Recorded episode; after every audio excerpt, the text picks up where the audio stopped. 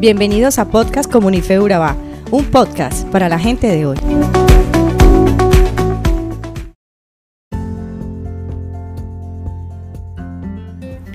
Hola comunidad de Fe Urabá, ¿cómo están? El texto de referencia para el devocional de hoy es Jueces 3 del 1 al 31. Te invito a leerlo antes de escuchar el podcast para que puedas conectar mejor con el tema de hoy. En este texto podemos identificar muchos aspectos importantes, como pasa cada vez que estudiamos la Biblia. Veamos entonces lo que podemos aprender de esta porción. Como ya hemos dicho, el periodo de los jueces comienza después de que Josué e Israel conquistaron la tierra de Canaán. Pero el versículo 1 nos dice que Dios dejó varias naciones en la tierra de Canaán para con ellas probar a Israel. Esta revelación es digna de meditación, pues nos enseña algo importante acerca del trato de Dios con su pueblo. Primeramente, ¿a qué se refiere la Biblia con la palabra prueba o probar? Me gusta definir la palabra prueba como un examen del carácter del creyente a través de problemas o circunstancias difíciles, para así manifestar la calidad de su relación con Dios y también ayudarlo a crecer en su relación con Dios. Lógicamente nos podríamos preguntar, ¿por qué el Señor no echó fuera todas las naciones enemigas de Israel? ¿Acaso no quiere Dios la paz para su pueblo? Sí, Dios quiere bendecir a su pueblo con paz, pero la paz que Él nos da no es como el mundo la da. Aún en medio del conflicto, los hijos de Dios tenemos paz en nuestro interior.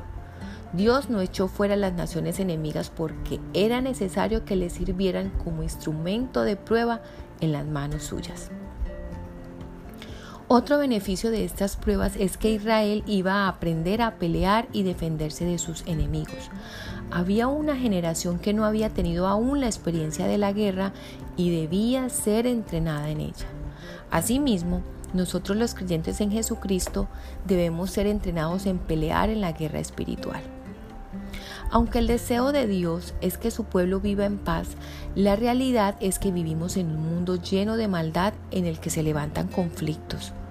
Como cristianos, nuestro conflicto no es contra las personas directamente, sino contra principados y potestades, contra los gobernantes de las tinieblas de este siglo, contra huestes espirituales de maldad en regiones celestes. Cuando todo va bien, el Señor nos inunda con bendiciones, es fácil decir que amamos al Señor. No es hasta que somos confrontados con la adversidad que se manifiesta cómo es nuestro carácter y naturaleza interior. Las pruebas no son útiles para conocernos a sí mismo y de esa manera poder clamar al Señor para que nos salve por su gracia.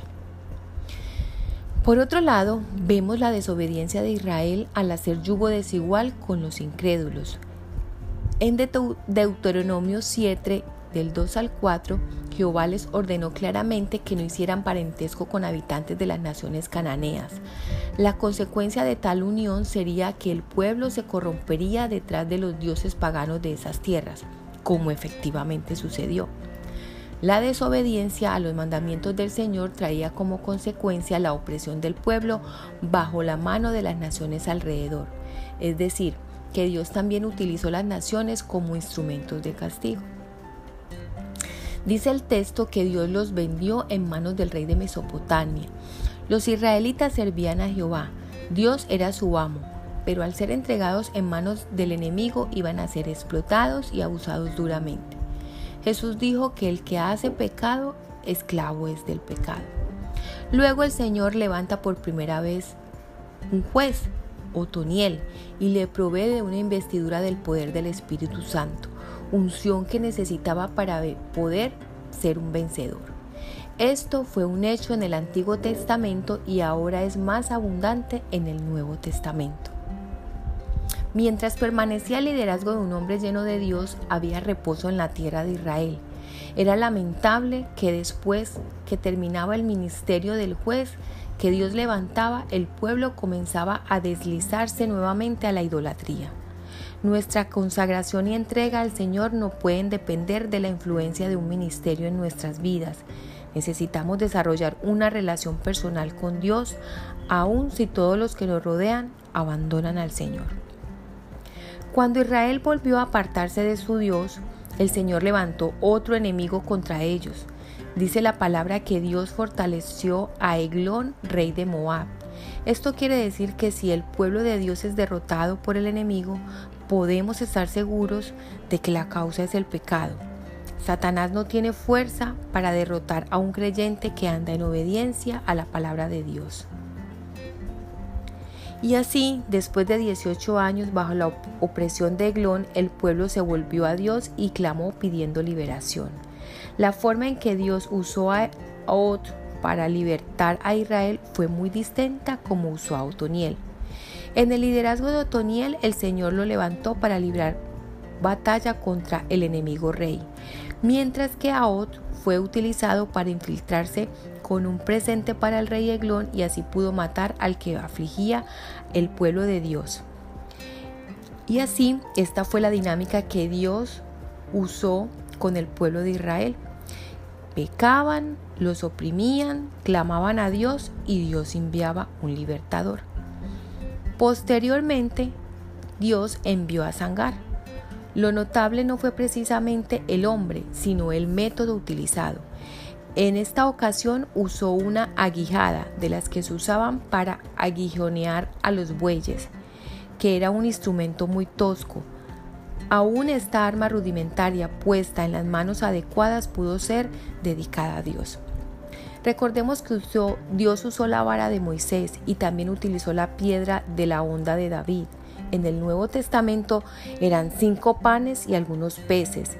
Y en el libro de los Hechos veremos que todo lo que una mujer llamada Dorcas tenía fue una aguja e hilo.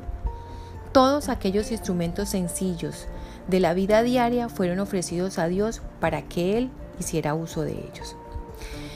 Entonces, para concluir, podemos decir que Dios envía las pruebas para entrenar nuestro carácter y prepararnos para enfrentar la vida. Que Él nos da una paz que solamente Él la puede dar. Ninguna otra cosa en este mundo nos las puede dar. La desobediencia nos lleva a la esclavitud. Dios puede utilizar a cualquier persona para llevar a, cabo cosas muy grandes y que cualquier cosa que tengamos puestas en las manos de Dios será utilizada de manera efectiva. Oremos, Señor, te damos gracias por permitirnos compartir tu palabra a través de este medio. Te adoramos porque tú eres un Dios que se interesa porque seamos mejores cada día, que tengamos paz, que vivamos libres, sabiendo que tú eres más que suficiente para nosotros. En el nombre de Jesús, amén.